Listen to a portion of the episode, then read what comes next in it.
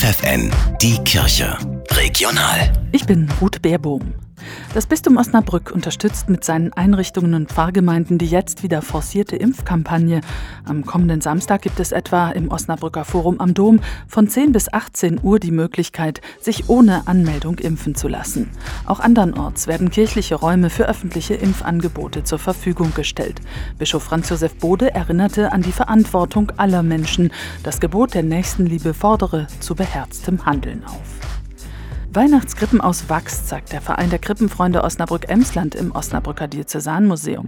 Historische Gussformen und Krippengestelle führen außerdem den Herstellungsprozess vor Augen.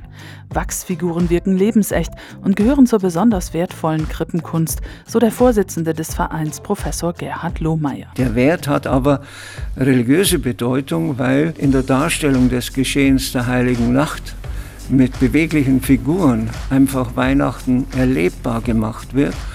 Und es hat auch noch einen künstlerischen Wert, weil die Herstellung dieser Figuren sehr hohe künstlerische Ansprüche aufstellt, damit die Figuren auch dann so aussehen, wie sie schließlich danach aussehen.